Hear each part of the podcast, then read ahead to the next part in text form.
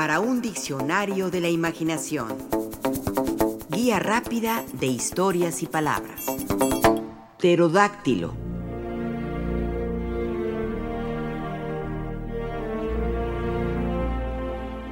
No hay duda que los dinosaurios ejercen una honda fascinación no solo en niños y niñas, sino también en nosotros los adultos.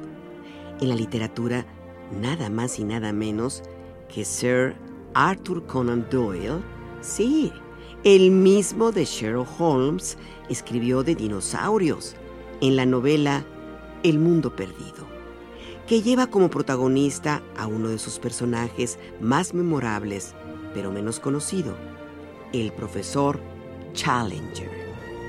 Eso casi un siglo antes de que el norteamericano Michael Crichton nos brindara su mundo jurásico, llevada a las pantallas con éxito por Steven Spielberg y luego en varias secuelas con otros directores.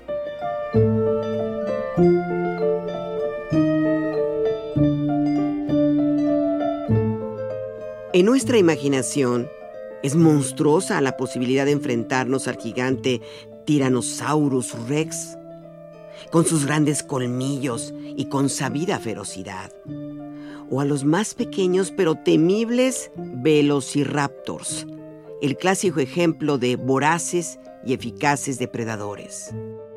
Así como por otro gran y conocido dinosaurio, como lo es el pterodáctilo, un reptil volador que aunque se alimentaba mayormente de peces, nos lo han presentado siempre como una criatura de miedo, imponente en su tamaño y en su nunca satisfecha hambre. El pterodáctilo pertenece al género de los pterosaurios, es decir, de los reptiles con alas, si bien en sus inicios se le consideró más un pez que algo parecido a nuestras modernas aves. El primer fósil de pterodáctilo que se encontró fue en la caliza de Solthofen, de Baviera, Alemania. Esto ocurrió a finales del siglo XVI. Fue estudiado en 1784 por un naturalista italiano de nombre Cosimo Alessandro Collini.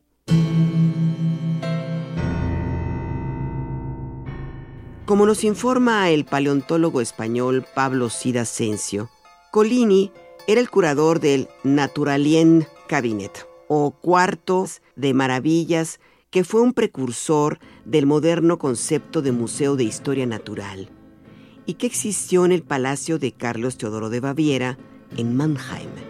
El espécimen había sido regalado a la colección por el conde Friedrich Ferdinand zu Pappenheim, probablemente por el año 1780. Collini, sin embargo, no concluyó que se trataba de un animal volador. Por el contrario, Collini no pudo establecer qué clase de animal pudo haber sido, rechazando cualquier afinidad con aves o con murciélagos. Él especuló que pudo haber sido una criatura marina, no por razones anatómicas, sino porque pensaba que las profundidades de los océanos eran el hogar más probable para los tipos de animales desconocidos. La idea de que los pterosaurios fueran animales acuáticos persistió entre una minoría de científicos aún hasta 1830, cuando el zoólogo alemán Johann Georg Wagner publicó un texto sobre anfibios, el cual incluía una ilustración de Pterodactylus usando sus alas como aletas. Wagner fue tan lejos como para clasificar a junto con otros vertebrados acuáticos, entre ellos plesiosaurios, el ictiosaurios y el monotremas, en la clase Griffi clasificación que agrupaba a las especies que se encontraban entre aves y mamíferos.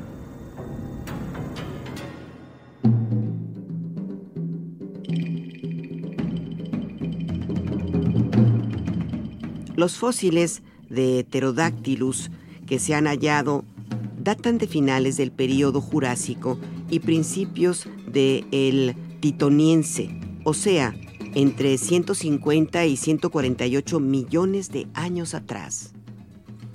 Sus restos han sido hallados tanto en Europa como en África.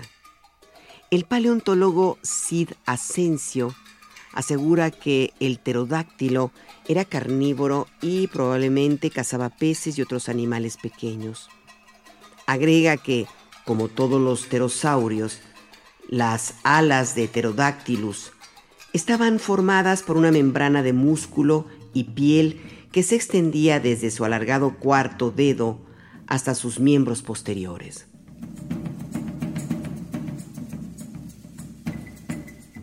El nombre de pterodáctilo procede de las palabras griegas terón, que significa ala, y dáctilos, que significa dedo, y le fue dado por el naturalista francés y pionero de la paleontología, Georges Cuvier. Dedo alado lo llamó, pterodáctilo, y fue también el primero en considerar a este fósil no como un pez, sino como un reptil osaurio con la capacidad de volar. En sus notas sobre pterodáctilo, Cuvier explicó, no es posible dudar de que el largo dedo servía para soportar una membrana que con el alargamiento de la extremidad anterior de este animal formaba una buena ala.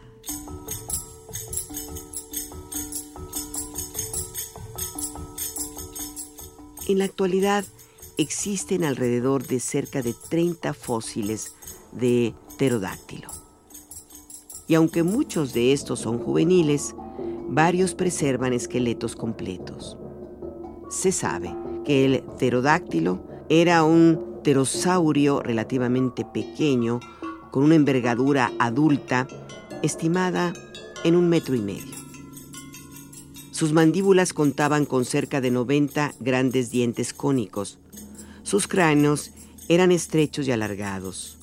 Los adultos tenían una cresta de tejidos blandos y un cuello largo cubierto de largas pignofibras parecidas a cerdas. Un saco gular, parecido, aunque no tan grande, como el de los pelícanos. Se extendía desde la mitad de la mandíbula inferior hasta la parte superior del cuello.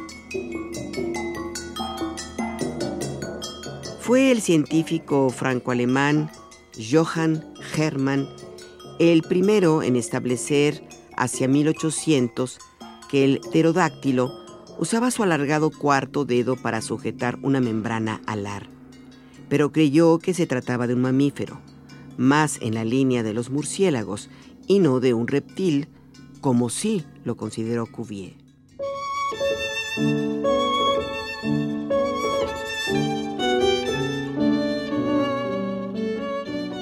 Desde que Georges Cuvier lo bautizó como pterodáctilo en 1808, este dedo volador, este reptil que vuela, nos ha encantado y fascinado. Forma parte de un imaginario colectivo donde lo contemplamos con asombro y con terror. En realidad, sin embargo, no eran tan grandes como se nos ha hecho creer. Un pterodáctilo promedio medía, como hemos dicho, entre medio metro y un metro de envergadura de sus alas y pesaban alrededor de 4 y 5 kilos.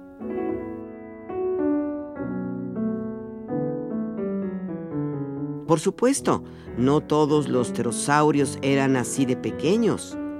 Hoy se sabe que hace 70 millones de años, a lo largo del río Bravo, en la frontera norte de México y sur de los Estados Unidos, en Texas, volaba una criatura impresionante y aterradora.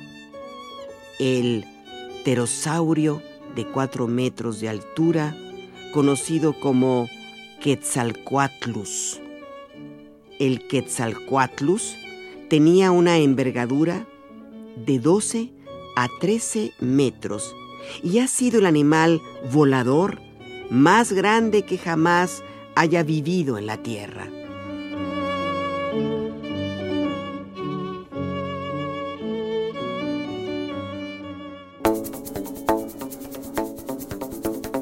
Participamos en este programa Juan Ramírez, Rafael Méndez, María Eugenia Pulido, Mauricio Carrera y Pilar Muñoz.